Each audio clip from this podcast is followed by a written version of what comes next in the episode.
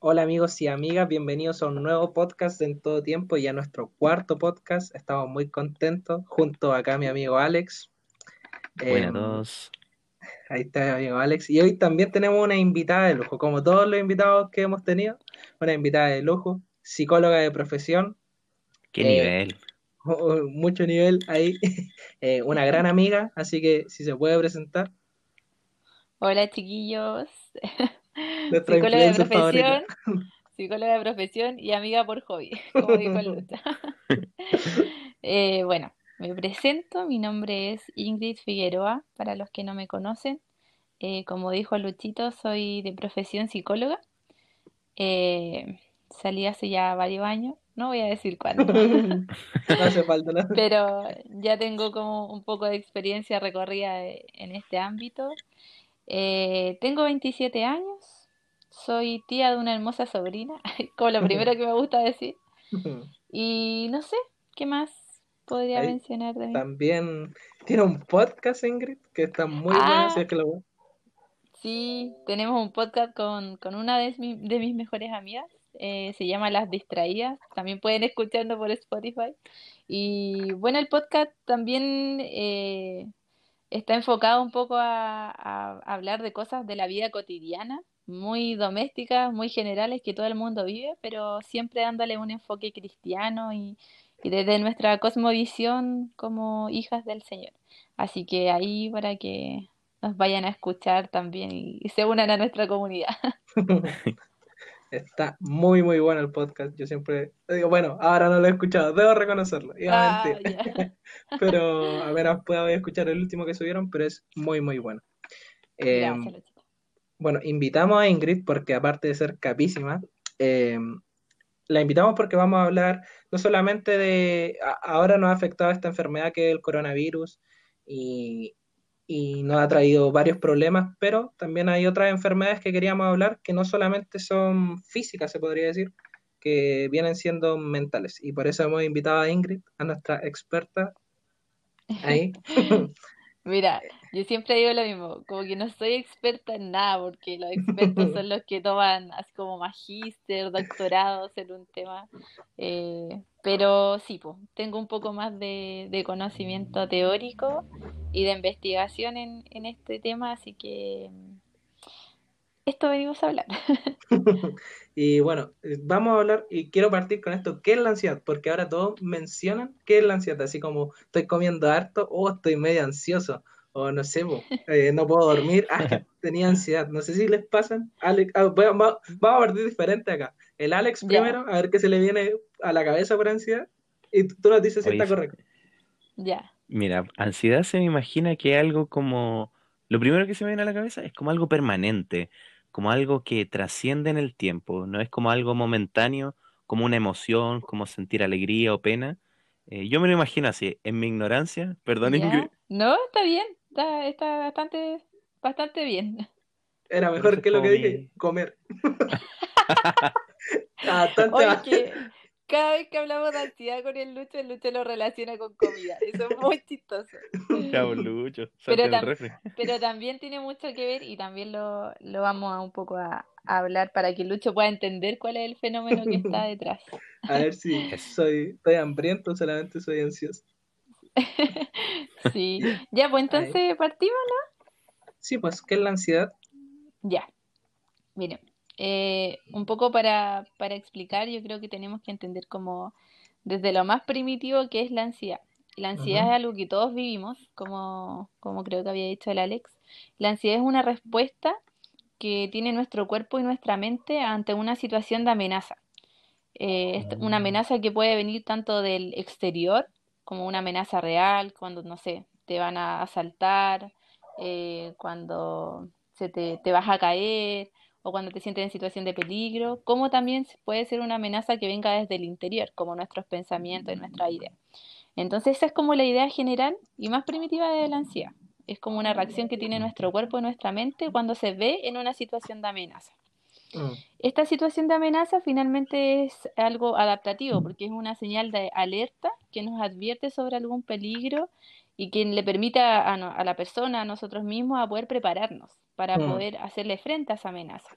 Entonces, desde ese punto de vista, la ansiedad también es, es buena, es adaptativa porque nos ayuda a, a prevenir un poco el peligro o poder hacerle frente de buena manera. Hasta ahí, yo creo que todos hemos sentido estos niveles de ansiedad, que cuando nos vemos en peligro tenemos como esa sensación corporal o mental y nuestro cuerpo como que se prepara, ¿cierto? Mm, Eh, pero también está la ansiedad cuando ya deja de ser normal y pasa más al ámbito de lo patológico, o sea, que se transforma en una enfermedad. Y Mm. acá viene un poco lo que decía el, el Alex. eh, una de las quizás como ideas que podemos hacernos para, para decir como, hoy estaré ya como enfermo de ansiedad o, o tendré un monto de ansiedad normal, es, eh, son tres conceptos. La ansiedad se vuelve patológica eh, cuando la intensidad es mayor, cuando la duración es mayor y cuando la frecuencia es mayor. Estos tres conceptos son súper clave. La intensidad, la duración y la frecuencia de los síntomas. Ya vamos a hablar de los síntomas más adelante. Ya. Por ejemplo, em, también otra referencia que podemos hacer cuando es algo patológico, cuando la ansiedad interfiere a tal punto en nuestra vida que nos vuelve personas disfuncionales. O sea, que las cosas más cotidianas y normales como ir a trabajar, eh, juntarte con una persona, relacionarte con tus amigos, cosas muy, muy de la vida cotidiana ya no las puedes hacer, porque los montos de ansiedad son tan altos que te impiden. mm, Entonces ahí ya tenemos como un indicador, por ejemplo, de la intensidad de, de la ansiedad. Eh, cuando la duración, o sea, por ejemplo, como decía el, el Luchito, de repente uno tiene como un poco de ansiedad, va y come, y se le pasa, ¿cierto? Como al Claro. rato o se calma. O, o no sé, ves una película o hablas con un amigo, te desahogas y se te pasa. Bueno, cuando ya hablamos de algo más patológico es cuando esa duración, a pesar de que uno utilice esos recursos, la eh, ansiedad no pasa. Y la frecuencia está asociada con el tiempo. O sea, estás dos, tres días con ansiedad, o estás una semana, dos semanas, tres semanas y la, la, mm, los síntomas no se van, también ya estamos hablando de algo más patológico. Eso es súper importante entenderlo porque a veces, como dice el, el Alex, eh, y por eso fue importante lo que él dijo, eh, no nos damos ni cuenta cómo convivimos con esto. Y es como que trasciende en nuestra vida y nos acompaña y pensamos que es normal. Y pensamos, y hablamos con otra gente que también sufre esos síntomas, pero ellos no lo sufren de la misma manera que quizás una persona que ya está más eh, patológica, por decirlo, eh, y, y no hacemos nada. Así que igual para, para hacer un llamado de, de atención y, y que puedan también como autoexaminarse en ese sentido. Eh, y voy a hablar aquí el tema favorito del, del Lucho, la ansiedad por comida. Ah, Uh, amén. prepárate. Mira, encontré un concepto que me encantó y que se llama hambre emocional. Mira, dio hambre. Te dio hambre. Mira, eh, es muy bonita como la, la explicación desde dos ámbitos. Uno desde la el hambre como emocional y el hambre o, o la sensación de comer eh, más como a nivel biológico, cerebral, los efectos que trae en nuestra vida. Eh, como hablábamos antes, decíamos que la ansiedad es como una reacción del cuerpo cuando se ve en una situación de amenaza, ¿cierto? Sí. Entonces, un poco cuando nos vamos a lo más primitivo del ser humano, ¿qué es lo primero que hacemos cuando nacemos? Una de nuestras primeras acciones. Cuando, nuestra madre, cuando nos ponen en su pecho. ¿Qué es lo primero Ah. que hacemos? Tomamos tetita. Perdón por. Exactamente. No, está bien. Está bien, está bien. Nos alimentamos, Nos ¿cierto? alimentamos. Sí, pues. claro. Entonces, eh, un poco vi- viéndolo desde la perspectiva emocional, la comida siempre ha traído a nuestra vida esta sensación de protección, de seguridad, de tranquilidad. Porque la leche materna, eh, ese como acto de, de los bebés cuando están en el pecho de su mamá, eh, hay todo un fenómeno que se llama el fenómeno del apego. Ya. Y ese fenómeno trae justamente esto, la sensación de, prote- de protección, de sentirnos seguros, tranquilos. Entonces, esto es algo que nos acompaña durante toda la vida. Desde el principio generamos como este vínculo emocional con la comida, como que Mm, la mira. comida automáticamente es también como símbolo de, de sentirnos así nuevamente, pues, como en ese Mm. espacio de protección, de seguridad. Y cuando hablamos ya quizás eh, apartando del ámbito emocional y verlo más desde la perspectiva como biológica y cerebral, que yo soy cero experta en esto, pero todos es como sabido que, que la comida trae un efecto porque se activan algunos circuitos neuronales que producen sensaciones de recompensa, de placer, de bienestar. Entonces, claro, biológicamente o cerebralmente, también nuestro cuerpo reacciona de esa manera. Eh, trayéndonos como una sensación de recompensa, de placer. Entonces, cuando nos vemos como eh, en una sensación de amenaza, también poder como recurrir a la comida se transforma en, en, algo placentero que nos ayuda, que nos vuelve como a una zona de calma, de tranquilidad. Entonces, lo que dice el Luchito, esto de que le dan ganas de, de comer cada cinco minutos. A veces me como una olla. a veces se come una olla, claro. Tiene mucho sentido. Tiene mucho sentido cuando las personas dicen como, ah, tengo ansiedad y he comido todo el día. Porque algo está pasando en tu cuerpo, algo está mm. pasando a nivel emocional, biológico, que te está dando señales que probablemente no escuchamos, entonces recurrimos a la comida como el recurso más básico y más primitivo. No hacemos una elaboración de, hoy quizás esto es lo que me está pasando, o quizás esto es lo que necesito, mm. eh, sino que recurrimos a la comida. Oye, Ahí también, se puede dar, dar como al revés, eso de, no comer por ansiedad? Em, yo creo que más que que se dé al revés, es que la persona que no come es porque está buscando otro espacio de poder saciar un poco esa necesidad. no es como que decida conscientemente no comer, sino mm. que decide conscientemente otras cosas. Por ejemplo, no sé, estar pegado en el celular y de repente, creo que a todos nos ha pasado, que bajamos, bajamos, bajamos la pantalla y es como que ya dejamos de ver y leer lo que estamos viendo y estamos ahí porque la necesidad, ¿cachai? De, de sentir un poco como de tranquilidad o, despejarnos de, lo que vemos alrededor. Entonces, claro, más que la elección de no comer es que elegimos otra cosa para saciar un poco la, la ansiedad. Ah, entiendo. Ahora, eh, lo que yo creo que lo que a todos quieren como un poco entender cómo se asocia esto de la ansiedad y la cuarentena, la pandemia, que es lo que, pues. lo que pues. estamos viviendo. Porque tú nos dices que la ansiedad puede ser algo natural o algo patológico. Entonces, ¿cómo, cómo lo diferenciamos? ¿Cómo sabemos síntomas? ¿Cómo, cómo, ya, mira. ¿cómo lo vemos? Mira, vamos a hablar de los síntomas, pero un poquito antes de hablar de los síntomas, quiero que podamos entender un poco el, fenómeno de la pandemia y cómo eso afecta a, nuestros niveles de ansiedad. Ya habíamos dicho que la ansiedad es una reacción ante una amenaza. Entonces, cuando hablamos de pandemia o, cuarentena, finalmente la cuarentena es como la respuesta a la pandemia, eh, literalmente hemos estado los últimos, no sé, desde marzo, ¿cuántos meses han pasado? ¿Cinco, seis meses? Sí, Aleta. Más o menos. Seis meses, viviendo constantemente en amenaza de un virus que nos puede atacar, que puede dañar nuestra salud, eh, que no solamente puede dañar nuestra salud, sino la de nuestros padres, la de nuestros hermanos, nuestra familia, nuestros abuelos. Eh, eso, un montón de efectos colaterales en economía, en dejar de ver a tus amigos, que son siempre como una fuente de apoyo, de desahogo, gente que ha perdido su trabajo. Mm, Constantemente estamos expuestos, claro, familiares, pérdidas también de, duelo en este tiempo. Entonces, los últimos seis meses hemos estado expuestos a, estímulos súper amenazantes. Constantemente, también las noticias, obviamente, mm. eh, nos invaden con esa sensación de inseguridad y de alerta de que estamos en peligro. Constantemente estamos en peligro. Entonces, eh, que nuestra... Eh, que nuestro cuerpo esté como en medio de este ambiente tan hostil, tan peligroso, la respuesta más normal y más común y más esperada es que nos sintamos con eh, montos de ansiedad muy altos.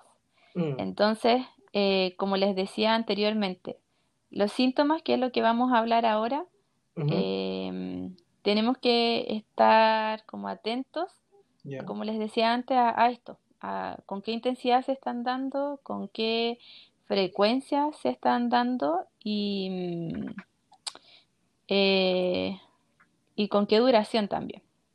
Así que ahora vamos a hablar un poco de los síntomas. Oye, yo estoy con cuaderno y lápiz porque esto está muy bueno. Les recomiendo que estén con. Ah, en este, en este momento Oye. con cuaderno y lápiz. Sí, es, es una buena idea también. Sí. Entonces, algunos de los síntomas. Yo los quise agrupar un poco como, como en el sentido cognitivo, emocional y físico. Los síntomas que yo les voy a decir ahora no necesariamente tienen que darse todos al mismo tiempo. Puede que de todos estos síntomas usted eh, se, se vincule con dos o tres o con solamente uno eh, o con todos, ojalá que no sean todos, qué terrible. Pero estos son un, un poco de los síntomas. ¿Hay más síntomas? Sí, porque finalmente todos nosotros somos personas distintas y particulares, pero los síntomas que voy a mencionar a- ahora suelen ser los como los más característicos, pero pueden existir otros de todas maneras. Entonces, eh, a nivel cognitivo, la dificultad para concentrarse. Concentrarse en tareas básicas eh, de la vida cotidiana, como estudiar, trabajar, em, y esas cosas que requieren un poco más de como de la, de la concentración intencional, como de sentarse a hacer algo, a ejecutar Ay, una tarea. Eh, la dificultad para controlar la preocupación también es una buena señal. La vida siempre tenemos cosas que nos preocupan, pero lo más probable es que durante este tiempo eh, esas preocupaciones como que se, exa- eh, se vol- fue la palabra, como que se hagan más grandes. ¿no? exacerben, eso, que se hagan más grandes, que, que sea como una dificultad poder eh, manejarlas y también ocuparnos de ellas. Eh, a nivel un poco más como emocional y cognitivo, tenemos las inquietudes y la irritabilidad. Sentirnos como constantemente irritables, inquietos, como molestos, como esa sensación como de que no, no estamos como cómodos dentro casi de nuestro propio cuerpo, como, Mm, como, ah, como que las cosas que antes no te irritaban, no tenías más Ahora te más paciencia, rabia más rápido. ah, ahora te enojas más rápido. Ay, Em, síntomas ya ahora dentro del, del ámbito físico, la tensión muscular. Esto es algo muy característico Mm. y que a veces no nos damos cuenta. Pero, por ejemplo, las- los movimientos con la pierna, que constantemente estamos así como moviendo, moviendo la pierna, o los brazos, no sé si les pasa, por ejemplo, que despiertan y es como si no hubiesen descansado nada porque tienen como toda la espalda así como contraída, apretada. Sí, Eso sí. tiene que ver mucho con la tensión muscular. Mm, ay, Eh, lo que decía Luchito, los problemas del sueño, eh, dificultad para quedarse dormido, dificultad para mantener el sueño y sobre todo la dificultad de lograr un sueño de calidad. Porque a veces podemos quedarnos dormidos, podemos dormir toda la noche, pero el sueño definitivamente no fue de calidad, no fue reparador, no nos logró como lle- llevar al descanso que debería. Es como este dormí, pero no descansé. Exactamente, Ay, Ese mismo. exactamente. Oye, Ingrid, una consulta. ¿Cuántos ya serían eh, preocupantes? Si uno tiene más de dos, más de tres, más de cuatro, ¿en cuánta cantidad uno ya debería preocuparse? Mira, no existe como un número, como les dije antes. Puede que, por ejemplo, ustedes solamente tengan eh, problemas de sueño, de todo lo que yo he dicho, pero sus problemas de sueño están Claro. tan grandes. Yo hablaba con, con una compañera de trabajo de mi papá, que claro, ella partió primer- primero que no podía quedarse dormida, después que tomaba medicamentos para quedarse dormida, después los medicamentos ya no le hacían efecto. Eh, y ya después no solamente era el problema de quedarse dormida, sino que una o dos horas antes de ir a dormir, ella comenzaba con montos de ansiedad muy altos y le empezó a dar como un Oh. miedo de ir a la cama, de entrar a su pieza.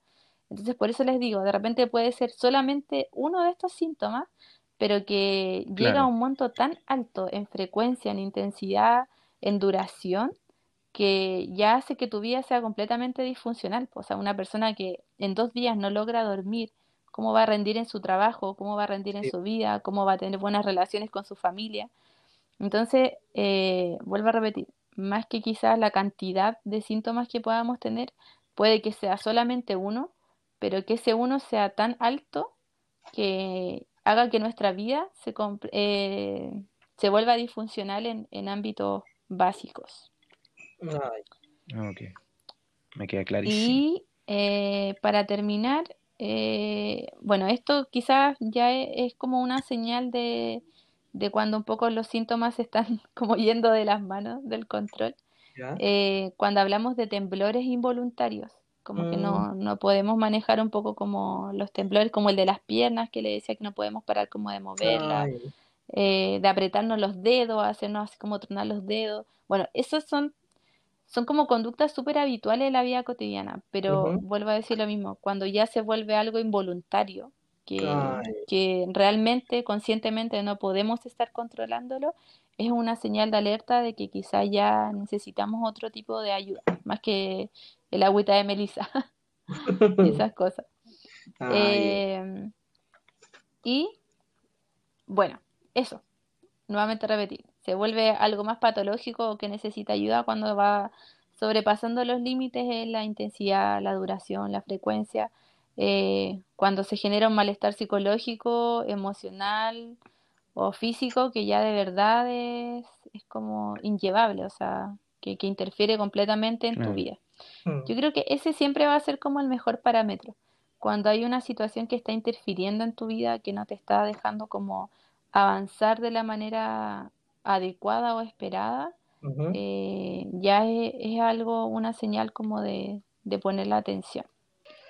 Bueno, y eh, un poco solo quería mencionar el tema de los síntomas en pandemia, como ya hemos hablado de, de, de, la, de la dificultad que hay cuando se vuelve más como patológico porque es algo que perdura en el tiempo.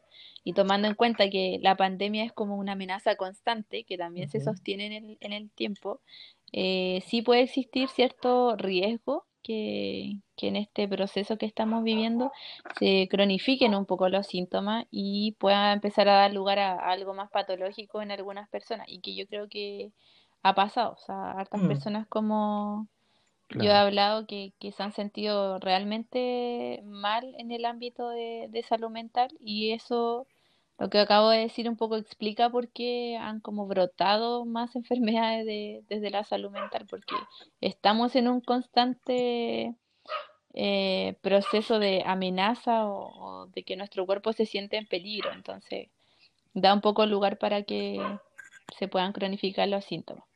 Un poco decir eso porque creo que es importante que la gente igual siempre tenga conocimiento de, de lo que pueda estar pasando por, por su mm. cuerpo físico y por su salud mental. Sí, yo creo que es importante la salud mental, siempre nos preocupamos como de la parte física, chequeos por, por casi muchas veces nada, pero ir al psicólogo como que nos espanta muchas veces. Exacto, no, yo creo que esto va a ser como un gran aprendizaje también de, de invertir en la salud mental. A veces mm. nos compramos muchas cosas bacanes, carísimas, o gastamos mucho dinero en, en ropa, juegos, etcétera, mm. y no invertimos en, en algo que, que, también es prioridad en nuestra vida, pues como la salud mm. mental. Claro. Y ahora, para todos aquellos ah, que no creen en la salud mental, para todos los cristianos que creen que es del diablo. ¿Cómo votar? No, mentira, no. Oh. no, mentira, no, no, no, lo voy a terminar. Tema sensible. Eh, vamos a hablar un poco de la perspectiva bíblica.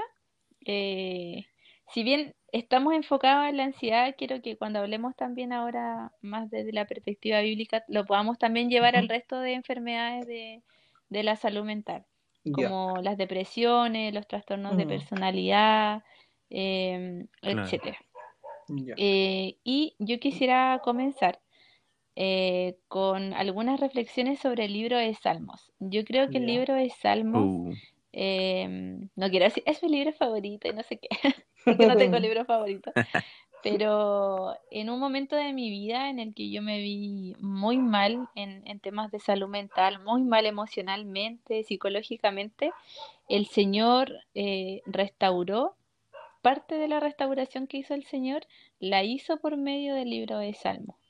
Creo que es como el corazón un poco de, de la Biblia y hablo de corazón en el sentido donde habitan un poco como la emocionalidad del, ser humano y donde uno puede recurrir a él, al libro de Salmos, como, como un espejo de mm. poder entender los cambios que vivimos a nivel emocional, lo que está bien, lo que no está bien, lo normal, lo que se espera.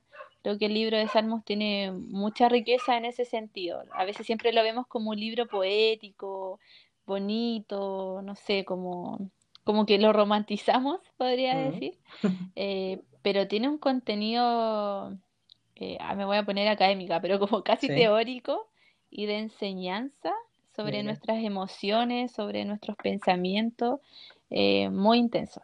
No lo voy a dar ahora porque no nos alcanza el tiempo, pero Para otro podcast para otro podcast, pero de verdad, chiquillos, o sea, si ustedes están pasando por alguna situación así o, o les interesa, busquen estudios de, del libro de Salmos, busquen a predicadores que, que hablen sobre mm, el libro de Salmos, de verdad que tiene mucha riqueza.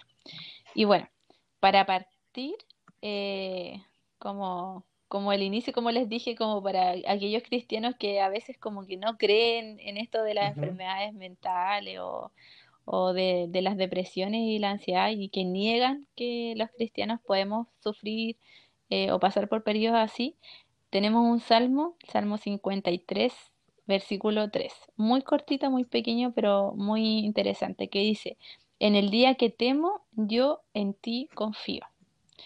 Y Wow. eh, quiero quedarme con esta idea del temor.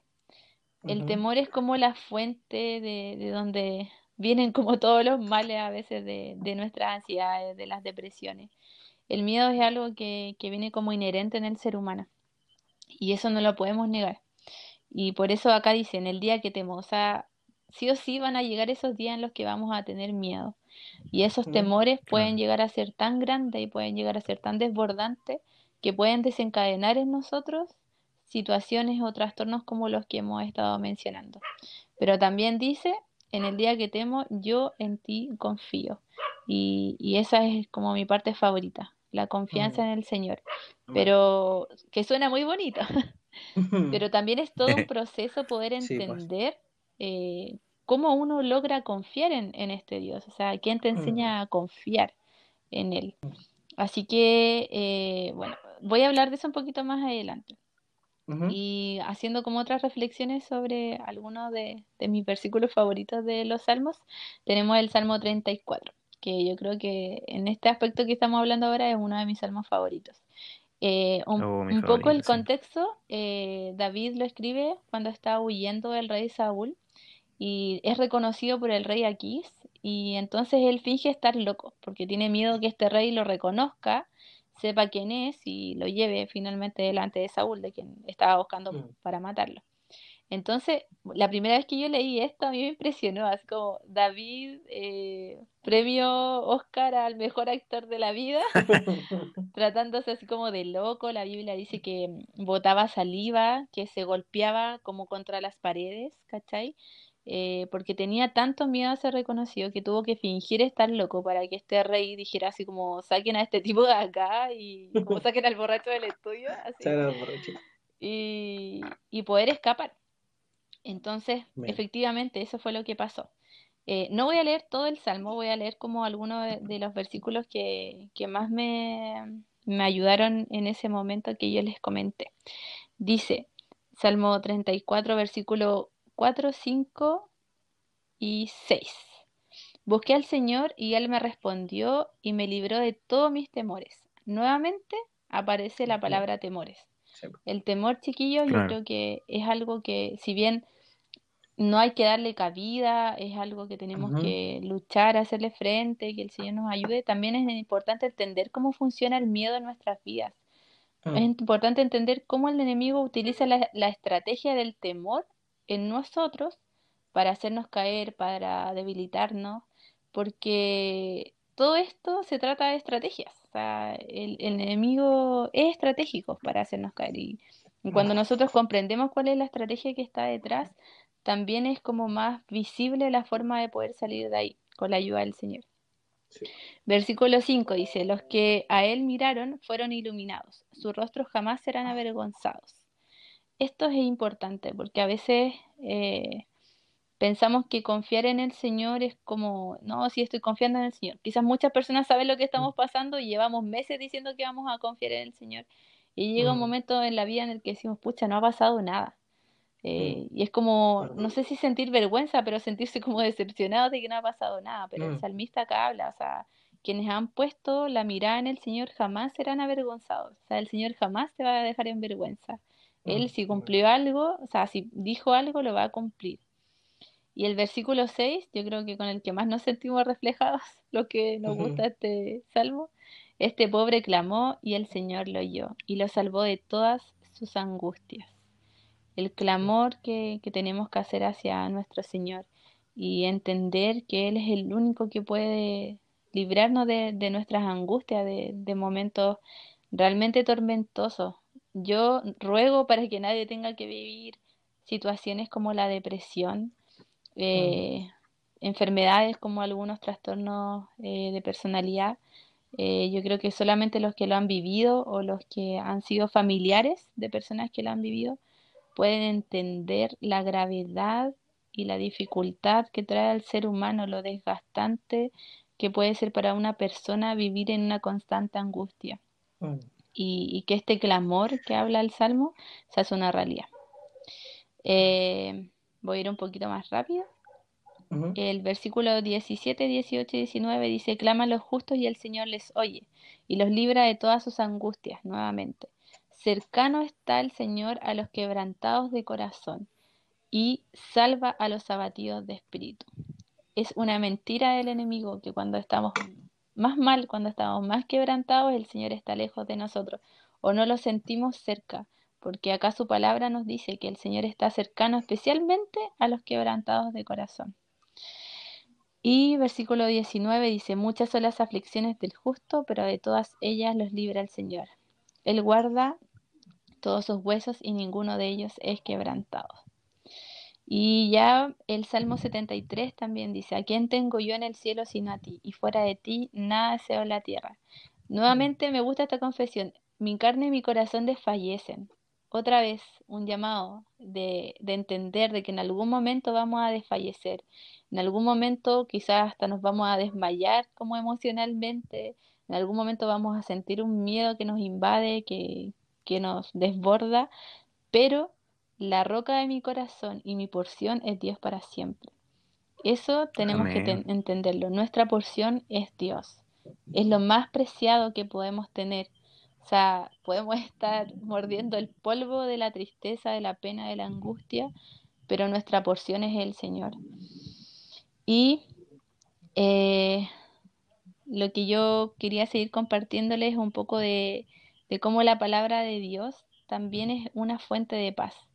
Y para esto, eh, ah, lo que hablábamos delante, ¿cómo logro confiar en el Señor? O cómo, cómo lo hago para un poco salir de, de donde estoy, que a veces como que es difícil poder llevarlo a la práctica. Eh, y yo quiero darles eh, dos quizás como consejos eh, experiencia, experien- ah, desde la experiencia, no estoy hablando así como desde algo que no he vivido, porque esto lo he vivido y sé que es así, sé que es certero. Em, lo primero, yo creo que cuando entendemos y ponemos nuestra mirada en lo eterno, en, en el Mm. Señor y en el plan completo que Él tiene para nuestra vida. A veces solamente nos afanamos en el propósito que el Señor tiene para hoy, para ahora, para esta vida terrenal, ser evangelista, misionero, predicador, enseñadora, no sé, como que decimos, oye, no está pasando y qué pasa conmigo, estoy mal con el Señor aquí ahora. Pero claro, el Señor tiene un propósito en nuestra vida aquí ahora, pero su propósito mayor y eterno es pasar una vida eterna junto a Él. Cuando ponemos nuestro corazón y nuestra mirada ahí, en lo eterno, cuando nos aferramos a eso, es como si todo el resto de las cosas de esta vida terrenal fueran más llevaderas, fueran más, incluso hasta más pequeñas. Ya, ya no, los problemas Sí, no se verdad. vuelven, no son tan grandes como, como los pensábamos, como lo pensábamos. En 1 Timoteo 6:12 dice, pelea la buena batalla por la fe verdadera, aférrate a la vida eterna a la que Dios te llamó y que declaraste tan bien delante de muchos testigos. Tienen que aferrarse a esta vida eterna, esta vida eterna que es real, que eh, va a llegar en, en algún momento, eh, por la cual también tenemos que añorar esta venida del Señor. Y cuando hablamos de estas cosas, esto también yo los insto, chiquillos. De repente nuestras conversaciones con nuestros amigos se forman, se transforman en cosas tan triviales o tan cotidianas y pocas veces hablamos de lo eterno. Pero cuando tú Mm. empiezas a hablar con tus amigos de cosas de lo eterno, de cómo va a ser el cielo, cómo va a ser esa vida, eh, de añorar la venida del Señor, también comienzas a acercar mucho más su reino a tu vida, a tu corazón, y todas estas ansiedades, todas estas preocupaciones que puedas tener ahora, también se van disipando. Y el otro como segundo y último consejo, yo creo que es eh, entender el poder de su palabra. Muchas veces eh, nos aferramos mucho a, bueno, en todo lo que es como la atmósfera cristiana hay muchas cosas que nos acercan al Señor, muchas disciplinas, la oración, el ayuno, la alabanza musical, eh, pero cuando uno descubre el poder que hay en su palabra, que es algo verdadero, que es algo fiel, eh, eso también disipa mucho y calma mucho nuestro espíritu. Eh, y para eso, un poco en honor al tiempo, solamente me gustaría mencionar que, que si quieren como introducirse o por dónde empiezo o qué hago, busquen las promesas del Señor. De repente en Google uno puede ponerse como promesas del Señor para mi vida que están en la Biblia. Y comiencen a leerlas y comiencen a nutrirse de ellas. Eh, la palabra y el poder del Espíritu Santo van a ser la ayuda también que, va a venir a su vida en estos momentos como de, angustia y que los van a, a, poder fortalecer. Y además, sobre todo, van a poder traer claridad a su vida. Y ya en el último punto, eh, este punto, uy, es, uy, yo podría estar mucho rato hablando de esto, sé que no lo voy a hacer, pero, pero por favor, si usted quizá ahora estaba escuchando este podcast y haciendo otras cosas, le pido que por favor se concentre y ponga atención a lo que voy a decir ahora. El último, el último punto, eh, yo le puse cambiando la culpa por revelación o entendimiento. ¿Por qué? Porque hemos visto muchas veces en la Biblia que, se nos demanda a no estar afanados, a no ser ansiosos, eh, como, como un, mandamiento, algo que el Señor nos aconseja. Pero a veces eso, como cristianos, lo vivimos mucho desde la culpa. Porque a veces mm. tratamos de luchar con, con nuestras fuerzas, de no sentirnos mal, de no sentirnos eh, en, en constante tristeza o ansiedad, y no lo logramos. Y de verdad hacemos todo lo que podemos estar en nuestras manos. Oramos, le pedimos al Señor, planificamos, escribimos, no sé, todos los tips que nos digan lo hacemos, pero no resulta. Mm. Y la importancia de esto, eh, cambiar la culpa por revelación, es porque necesitamos entender y necesitamos que el Señor revela a nosotros, a nuestra vida, cuáles están siendo las cosas que están generando este malestar emocional y psicológico. Y eso es algo que el Señor lo hace. A veces uno piensa que el Señor, como que la obra que quiere hacer el Señor es la obra de cambiar, de cambiar mi pena por alegría. Pero el Señor quiere ir más en lo profundo, él, él, quiere ir más en profundidad y no solamente quiere cambiarlo, sino quiere que tú entiendas por qué estás así hoy en día. Y quiere traer revelación incluso a, a zonas de oscuridad que, que, ni tú te acordabas, cosas de tu infancia, de tu niñez, que, no recordabas que habías vivido, pero que se han ido acumulando y han traído mucha tristeza, decepción, situaciones incluso hasta traumáticas que, que nuestra, nuestro cerebro, nuestra mente, como un mecanismo de defensa, las ha bloqueado y las ha guardado para que no tengamos recuerdo de ella porque son tan dolorosas que, que nos impiden poder seguir funcionando. Y el Señor quiere comenzar a abrir todas esas cosas, comenzar a abrirlas y sacarlas de la manera que solamente Él sabe hacerlo. Esto mm. yo creo que es la mayor diferencia en cuando las personas buscan ayuda, un libro de autoayuda, incluso hasta mm. cuando vas al psicólogo y cosas así. Hay cosas que nadie en el mundo va a poder hacer y es abrir esas zonas de oscuridad que están bloqueadas, que están guardadas y el Señor las puede traer a la luz con amor, con misericordia, con compasión y pueden ayudarte a entender por qué tú hoy estás en esa situación a veces uno dice, me pasó, lo pasamos con nuestra familia hace un tiempo y decíamos, ¿por qué? ¿Por qué nosotros tenemos que ahora estar viviendo este proceso? ¿Por qué si el Señor, como dice su palabra, di la palabra y lo hace, ¿cierto? Mm. Él, él podría hacerlo de esa manera.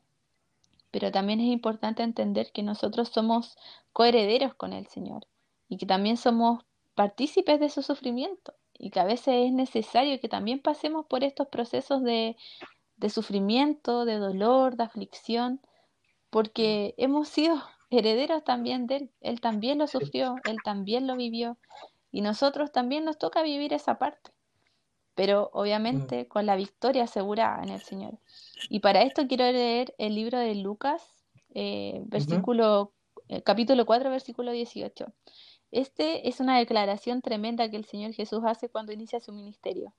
Y dice, el Espíritu del Señor está sobre mí, por cuanto me ha ungido para dar buenas nuevas a los pobres. Me ha enviado para sanar a los quebrantados de corazón. Nuevamente lo vemos. Anunciar la libertad de los cautivos y vista a los ciegos, y poner en libertad a los oprimidos. Y yo sobre todo me quedo con eso, poner en libertad a los oprimidos. Estar oprimido es como estar encerrado, como que algo dentro de nosotros no, no ha salido a la luz, no ha estado en libertad. Y el Señor quiere traer libertad a nuestra vida en todas las áreas. Cuando hablábamos de la, de la ansiedad, de, cómo era la ansiedad y, y, el fenómeno que había detrás, que esta necesidad como de ponernos alerta ante una amenaza. Claro, hablamos un poco de la cuarentena, que es como una amenaza súper obvia, pero personalmente, constantemente, desde nuestra infancia, hemos sido expuestos a constantes amenazas. Eh, pues, y amenazas en las que quizás no teníamos idea que eran amenazantes, o en, su momento nunca dijimos a los 6, 7 años, uy, esto me dañó y daña mi autoestima o daña mi identidad, no, pues, porque no teníamos las herramientas para hacerlo. Pero ahora que mm. somos más adultos, que somos grandes, que entendemos cómo funcionan las cosas eh, en el Señor y lo que Él quiere hacer, la obra que Él quiere hacer en nuestra vida, podemos acercarnos confiadamente y pedirle al Señor que, que traiga luz, que traiga revelación de aquellas cosas que hemos vivido en nuestro pasado que son acumulativas, porque también el daño emocional y psicológico es acumulativo. No es como que te mm. hicieron una vez algo y eso trajo repercusiones. De repente siempre estuvimos escuchando el mismo mensaje o siempre estuvimos bajo las mismas miradas que nos hacían sentir malos o inferiores y ahora siendo grandes o adultos, eh, somatizamos, comenzamos a tener estos síntomas que habíamos mencionado anteriormente que no son producto de una situación en específico, sino son producto de toda una historia de vida de, vivir en constante amenaza o de sentirnos en constante amenaza. Mm. Eh, y bueno, un poco eso con la perspectiva bíblica. Y ahora sí voy a ir muy rápido.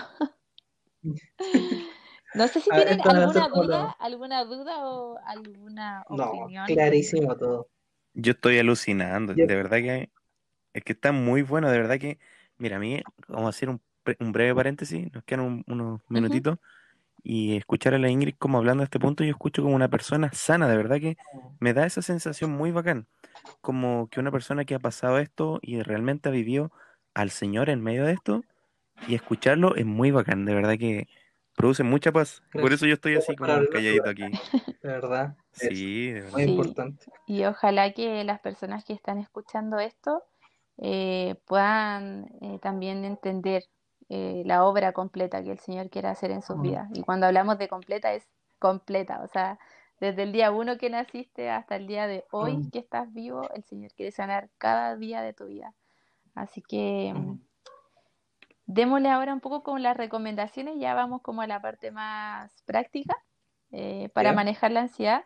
Y vamos a hablar de recomendaciones para la ansiedad más normal, que era la que hablamos antes, como la, que siempre vivimos. No la patológica. No la patológica, exactamente. Ya. Ah, y esto, es, esto que yo voy a decir, la verdad, yo creo que ustedes lo han visto mucho en Instagram, porque como que también la cuarentena ha hecho como un boom de salud mental, de recomendaciones, de tips y cosas así. Sí. Entonces, mucho de lo que voy a decir, ustedes ya lo van a saber. Eh, lo, lo primero, tengo el ejercicio físico que bueno, ya se sabe todos los beneficios que trae a la vida, eh, a la salud mental, a, nuestra mente, así que no lo tomen en menos. Y acá, ya, voy a delatar a Luis, pero hagamos ejercicio, una vez con el Luchito hicimos por su ejercicio. Oye, me bien. Debut y despedida, una sola vez. pero chiquillos, no se maten haciendo ejercicio o cosas como eh, no sé, apretar el cuerpo, tonificar, estar más flaco. No se pongan ese tipo de objetivos que son como tan densos. Pónganse objetivos como pasarlo bien, disfrutar, eh, no sé, objetivos reales. Zumba. Eso. Zumba y eso ya basta, ya, ya hiciste algo por tu cuerpo, ya hiciste algo que te hizo sentir mejor. Porque a veces nos ponemos meta como, ah, 100 abdominales, eh, 100 lagartijas. No tiene sentido si finalmente el ejercicio también es para poder eh, traer como gratificación a, la vida. Y mm. Claro. Los ejercicios de relajación. Esto yo creo que el, el ejercicio de relajación también va como cuando vamos en la fase 2 de la ansiedad, cuando ya se está como un poco apoderando de nosotros, es necesario hacer ejercicio de relajación. En YouTube hay un montón. Así que ahí Ujú, ustedes, y si Perfecto. necesitan eh, como tips o ayuda, yo igual tengo algunos videos que al menos a mí me han ayudado mucho. Así que también estoy a disposición. Eh, la. la recreación, eh, buscar momentos de recreación, de hacer cosas que nos gustan, también es buena. La alimentación, no quiero venir acá de nutricionista, ay, como saludable, y no sé qué, porque en verdad yo soy cero así. Pero sí creo que la alimentación, algo importante tener en cuenta es evitar el consumo de algunos alimentos que aumentan nuestros niveles de ansiedad, porque hay alimentos que aumentan los niveles de ansiedad, como las bebidas que tienen cafeína, eh, el té verde también, yo no tenía idea y un día lo googleé y es increíble, pero sí aumenta nuestros niveles de ansiedad. Eh, y bueno, no sé, ahí busqué usted porque tampoco soy nutricionista, pero de que sí hay que evitar algún, el consumo de algunos alimentos, hay que comenzar a evitar. La planificación también es algo que nos va a ayudar mucho a, a controlar la, como los montos de ansiedad. O sea, poder planificar nuestros días, tener como ciertas rutinas estables, también ayuda a nuestra mente, nos, nos trae un poco de orden. Y yo puse aquí una planificación sin culpa, porque también podemos caer en el otro extremo de querer planificarlo todo y que ver que no estamos cumpliendo con Claro. todo lo que dijimos que íbamos a hacer y al final es como un círculo vicioso que termina trayendo aún más Más ansiedad, ¿cachai? Entonces Mm. una planificación flexible y sin culpas. Y el autocuidado, que igual el autocuidado involucra muchas de las cosas que ya dijimos, eh, pero siempre es importante entender que nuestro cuerpo es el templo del Señor y, y que Mm. también somos mayordomos de Él y que debemos eh, cuidarlo. Eh, Mm. En todas sus esferas debemos cuidarlo. Acá hay algo, este era un tema largo, pero no lo voy a decir, pero quiero que lo googleen. Eh, y se llama distorsiones cognitivas. Las, Ya. las distorsiones cognitivas, para la casa. sí, eso es Lo tarea para la casa. Son esquemas eh, como de creencias que que vamos teniendo eh, en nuestra vida. Es una forma como de interpretar la realidad de una manera incorrecta. Entonces, eh, eso trae mucho daño a nuestra vida y también genera mucha ansiedad. Hay muchos tipos de, ni- de distorsiones cognitivas, por eso es tarea para la casa, para que ustedes las puedan googlear e ir viendo y que también puedan ir cuestionándose. ¿Cuál de estas distorsiones son las que ustedes frecuentemente suelen caer? Porque son pensamientos como que se nos vienen a la mente siempre, o maneras de pensar, de actuar, que constantemente tenemos y están distorsionadas. Porque, es, como dice, es una distorsión del pensamiento. Vemos la realidad, pero no la interpretamos de la manera correcta. Entonces hay tarea Ya. para la casa para que ustedes la puedan eh, ver. Eh, otra cosa, cuidar la higiene del sueño. Esto también lo pueden googlear y pueden entender un poco más de qué se trata, pero a grandes rasgos es un poco como cuidar el ambiente en el cual vamos a dormir. El sueño es una como de las principales características y síntomas que afecta cuando estamos con montos de ansiedad muy altos. Entonces poder cuidar nuestro espacio eh, de sueño, poder cuidar como desde una o dos horas antes, comenzar a evitar cierto consumo de alimentos, eh, cambiar la pantalla, no sé si ustedes saben, pero ustedes pueden cambiar como el tipo de luz de su pantalla del celular en modo noche para que Ah, no tengan como esa, tiene- esa luz es como LED eh, blanca que estimula demasiado el cerebro.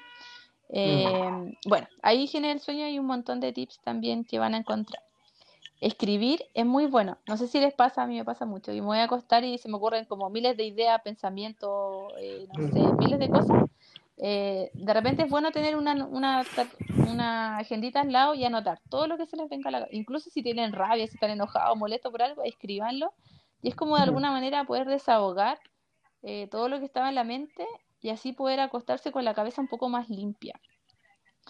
Y evaluar las fuentes de estrés. Eso también es algo muy importante. Uno de los detonantes de la ansiedad es estar constantemente también eh, sometido a, a niveles de estrés muy altos. Y de repente uno hace una lista chiquitita, básica, de qué cosas te, siente, te hacen sentir estresados en este momento. Y te vas a dar cuenta que muchas de esas cosas eh, tú te puedes como desmarcar y sacarlas de tu vida o tratar de abordarlas de una manera distinta para que no te generen tanto estrés. Eso también va a ayudar mucho a bajar tus niveles de ansiedad. Y las recomendaciones para la ansiedad patológica, ya definitivamente recurrir a algún profesional terapéutico, o sea, algún psicólogo que pueda eh, evaluar la situación y comenzar algún tratamiento. Porque con todo el ejercicio que ustedes hagan no se les va a pasar. Así que vayan a un profesional. hemos hablado mucho como ya de, lo patológico y de lo normal. Entonces, ustedes tienen que hacerse, hacerse un, un, autoexamen más o menos y decir y entender cuándo es momento de recurrir a un profesional. Y mm, eso, más que nada, vayan al psicólogo. Ah, eso teníamos un poco la, desmitificar un poco el mm. rol del psicólogo. O sea, mm. no es eh, falta de confianza en el Señor ir al psicólogo, no es eh, pecado, claro, para nada. La psicología es una ciencia y yo creo que desde ahí se dice todo, o sea, no es algo como místico que a alguien se le ocurrió hacer, no, es una mm. ciencia, o sea, detrás de, de la psicología hay estudio, hay investigación, hay mm, pruebas experimentales, entonces, de verdad, es, es como ir al doctor, o sea, el medicamento que a ti te dan en el doctor no es un medicamento que a alguien se le ocurrió por misticismo, o sea, hay un estudio detrás de ese medicamento que te hace bien. En la terapia mm. es lo mismo, la terapia, las terapias son estudiadas, hay investigaciones detrás para que puedan ayudar al ser humano a tener una mayor calidad de vida. Así que claro. vayan al psicólogo, chiquillos, los que lo necesitan. Oye, oye Ingrid, ha sido un gustazo tenerte acá, eh, de verdad, muchas gracias por aceptar la invitación. De nada, gracias por em, invitarme. Em, y eso pues, así que de verdad, muchas gracias, muchas gracias Ingrid por estar acá. Tiene un podcast, Las Distraídas, vayan a escucharlo, está muy, muy bueno. sí, síganos. Síganlas. Y, y, eso pues, muchas gracias eh, Ingrid, eh, es bacán escucharte, siempre está, estás ahí, una gran amiga de mucho tiempo. Y gracias por aceptar la invitación. De nada, chiquillos. Gracias a usted igual por invitarme y bueno, a la gente que, que, escuche esto también que se sientan toda la confianza de, de, preguntar, de hablarme, si es que necesitan algún tipo de ayuda, de orientación. También... A mí nunca me cobra nada. Eh, sí, nunca. a los amigos le hago descuento.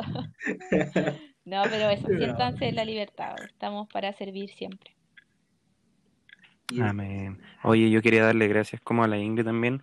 La verdad, yo creo que va a servir de muchas personas este podcast creo que muchas personas están viviendo esta situación mm. actualmente y va a traer no libertad solamente desde un ámbito médico, sino que un ámbito espiritual. Mm. Mm. Así que muchas gracias Ingrid, ¿verdad? Muchas gracias Luchito. Gracias por este tiempo. Yo creo que se va a venir la segunda parte, así que pues, prepárense, ah, chiquillos, lo que nos está escuchando. Y eso pues. pues. Así que adiós a todos. Muchas gracias por escuchar. Tenemos otros tres más. Un abrazote. Por si es que no lo han revisado. Y eso pues, adiós. Buen lunes. que estén bien. Amén. Muchas bendiciones. Hasta luego. Adiós.